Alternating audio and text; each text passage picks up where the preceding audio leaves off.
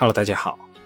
在前两天，我看到一个医疗行业的公众号“深蓝关”发出来的文章。这篇文章的标题是“治疗新冠重症的丙球为什么会比批药还难抢”。原文的作者是旧梦。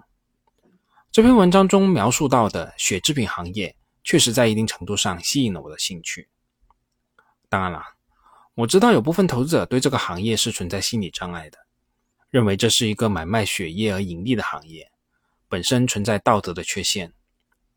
对于这部分的话题，我们这里就没必要讨论了。如果觉得有障碍的朋友，可以就此略过这一期节目。关于疫情的这些波折，我这里就不多说了。在这几个月里面，我们都是共同经历的。在迈入二零二三年以后，原来紧缺的各类药品供应紧张的局面，都在不同程度上的缓解。但有一种我们过去比较陌生的品种——丙种球蛋白。也开始异常紧缺起来，流传在各大微信群的朋友圈，抢神药批药的消息少了不少，取而代之的是禁丙有没有？急需马上要注射了。关于静脉丙种球蛋白治疗新冠是否有效，我们这里也不做讨论。我们今天只是想通过这个缺口观察一下背后的血制品这个行业。所谓的禁丙。全称是静脉注射丙种球蛋白，原本是用来治疗原发性免疫球蛋白缺乏症、继发性免疫球蛋白缺陷病、自身免疫性疾病等等三大类疾病，比较多的用于儿童和血液疾病的患者。丙种球蛋白在新冠治疗中起的作用，主要是因为患者因新冠感染或者激素类药物压制带来的自身免疫力下降。在医疗临床上应用的时机是比较特殊的，和患者自身免疫功能情况有关，一般是到了重症阶段才会用上。而当重症病人增加的时候，丙种球蛋白就成为比批药更紧俏、更稀缺的救命药了。然而，相比于在群内发一句求批药后，还能偶尔遇上两三个黄牛，立马把产品的图利和价格甩过来不一样，很多求禁丙的朋友。经常发出去消息，很久以后都得不到任何的回应。这种连黄牛都没有货的情况，更加剧了禁品供不应求的状态。价格从医院内的六百元左右一瓶，已经炒到三千元，涨幅超过了四倍。而禁饼和白蛋白以及凝血因子等等，都属于血液制品。相比于批药是通过罐子合成出来，而血制品的原材料是人体血浆。和义务献血不同的是，各大采血浆站在采浆以后，会给到采集者一定的补助，并且只会留上清液，不需要血细胞。因为容易涉及到用人血赚钱的嫌疑，所以血制品从采集到生产到流通各个环节，监管都是极其严格的，在国内全部都是严格的牌照准入。而我们国家作为世界上第二大的血制品消耗国和第二大的血制品生产国。血制品这个药品领域最为严管的细分行业，如何走到今天？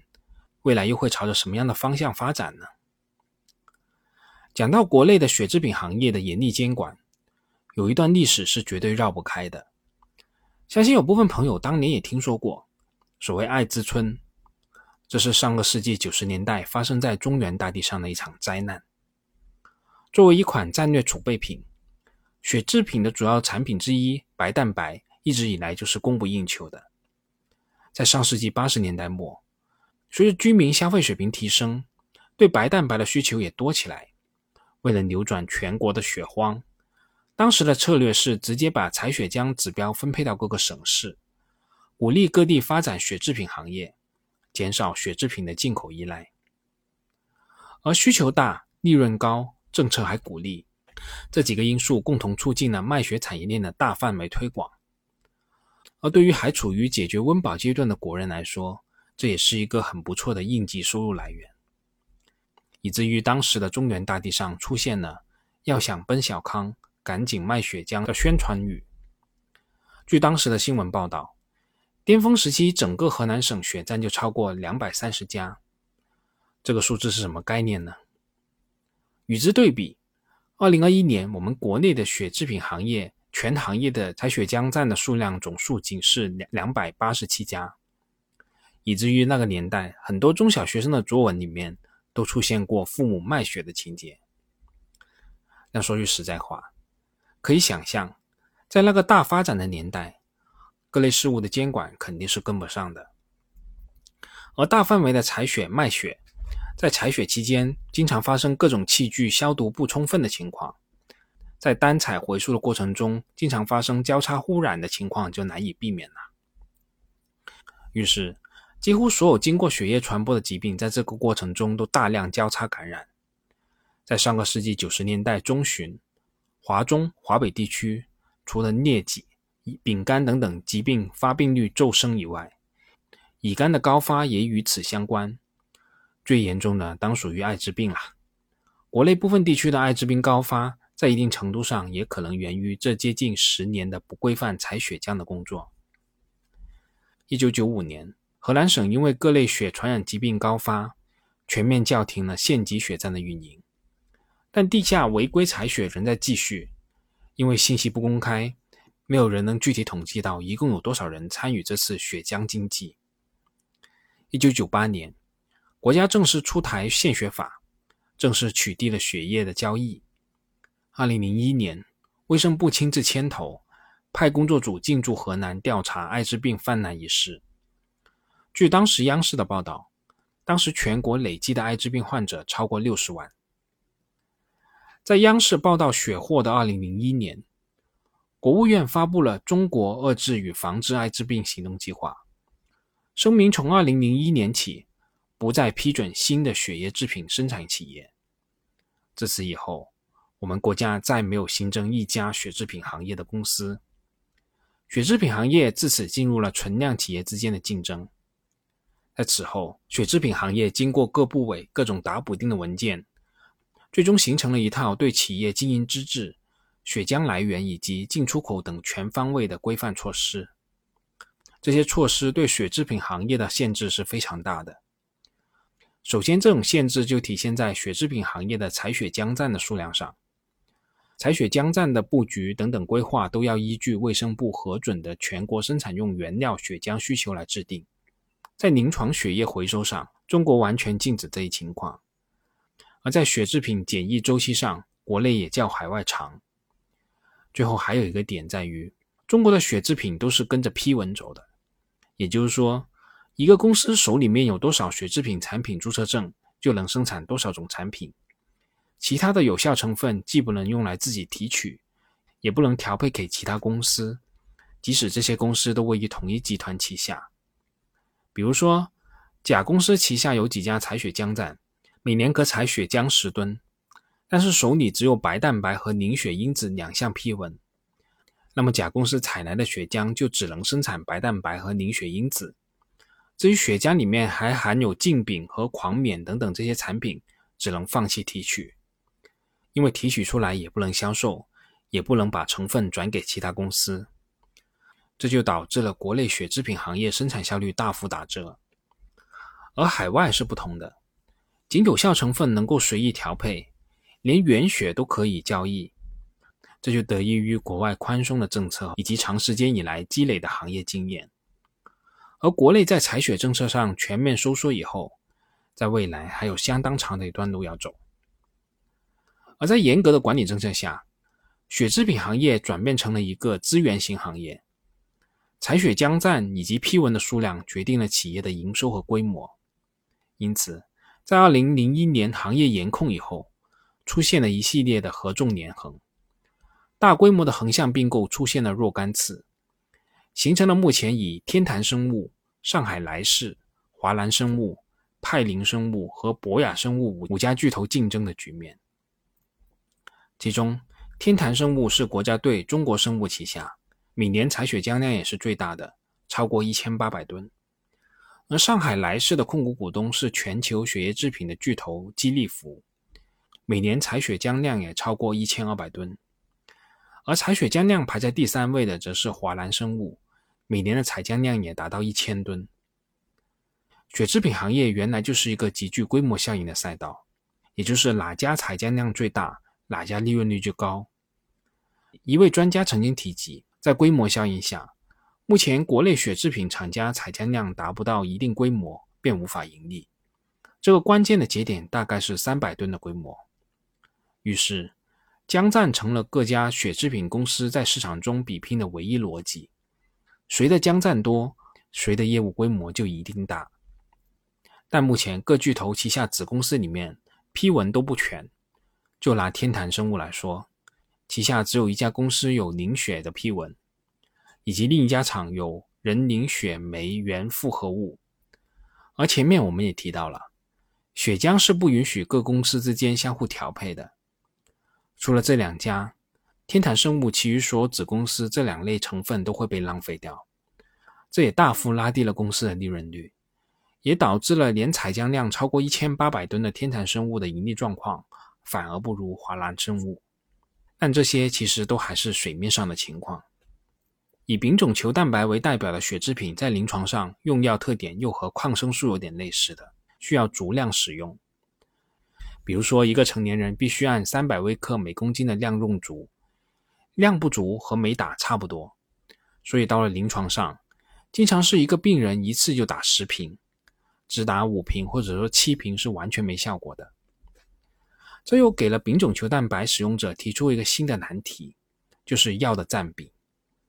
十瓶下来，在一个治疗项目里面，很容易把药品的总费用拉上去。这是影响科室的绩效评价的。单病种付费系统落地以后，在类似情况下，血制品用量大，很容易把一个病人甚至是一个科室的分值拉超标了。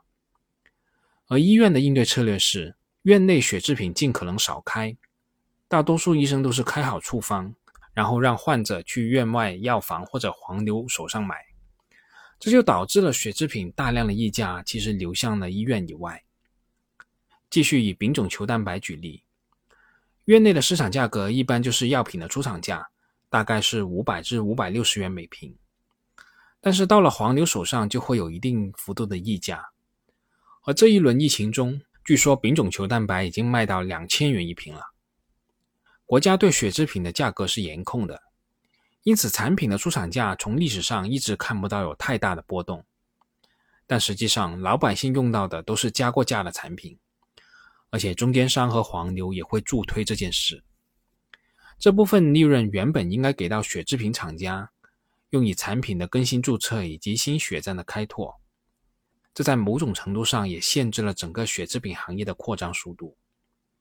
但在中国消费水平快速增长、老龄化在逐渐加深的情况下，对血制品的需求也在快速增长，供需关系在这几年其实一直是比较紧张的。而从另一个角度来考虑，也正因为血制品的供需比较紧张，也决定了血制品非常难被集采。二零二二年二月，广东发布了一项区域联盟集采计划招商情况，涉及品种包含了静脉注射人免疫球蛋白、人免疫球蛋白、人血白蛋白、人纤维蛋白原、人凝血因子等等五个品种。但五月份的结果出炉以后，最大的降幅不超过百分之十，绝大多数的报价基本和原价持平。在这背后，集采的逻辑是以价换量，但对于血制品来说，全国不到三百家采血浆站的产能，完全覆盖不了中国人对血制品的需求。白蛋白到如今仍然有百分之六十是需要进口的。回到这次的疫情。丙种球蛋白供应的有限，以及突如其来开放导致的重症患者短期内大幅增加，更加严重加剧了供需错配的情况。根据一些报道的披露，二零二零年面对突发的疫情，丙种球蛋白作为可能的新冠治疗药物，叠加上疫情可能导致的采浆人数下滑，国家其实是紧急实施过丙种球蛋白的战略储备的，大批血制品的厂家都短期扩过一波产能。但这三年来，我们国家对疫情控制的非常好，并没有出现大面积的重症患者。丙种球蛋白并没有出现预料中的紧缺局面。于是，从二零二一年开始，血制品行业对丙种球蛋白纷纷减产，从而慢慢消化库存。为了加快消化库存，不少血制品行业的企业一度把目光放到海外。在二零二一年初，派林生物开始向巴西。东南亚等地区出口丙种球蛋白。此后，与巴西的零售巨头签订了不低于五年的长期战略合作协议。而上海莱士和博雅生物均有类似的业务。然而，库存是消化完了，但疫情也放开了，重症患者的人数在短期内急剧飙升，血液制品短缺的情况有点和四类感冒药类似的。三年的封控期对感冒药的禁售需求大幅受限，产能不增反降。突如其来的放开以后，需求飙升之下，短期产能建设跟不上。只不过，相比于布洛芬可以在一个月内提升到四亿片每天，血制品因为它历史的原因和行业的特点，产能提升的空间是极为有限的。丙种球蛋白这一成分在2003年之前几乎是没有血制品企业生产的，那时候盈利的大头在血蛋白和凝血因子。分离出来以后，其他大部分成分都直接倒掉了。二零零三年的非典疫情让丙种球蛋白在罕见病之外找到了自己用武之地。疫情在某种程度上提升了整个行业对产品的认知度，丙种球蛋白的供需也逐渐升了上来。而如今，新冠的冲击极有可能不只是一次性的。按照海外的经验，后续仍可能会有变异株卷土重来。二次感染的比例也不会太低，在未来的一段时间里面，针对丙种球蛋白这一产品的供需之间，仍可能存在巨大的错配空间。好了，我们这次就这么多，我们下次再见吧。节目仅作为我个人投资的记录，所谈及的投资标的不涉及任何形式的推荐，请独立思考并自担风险。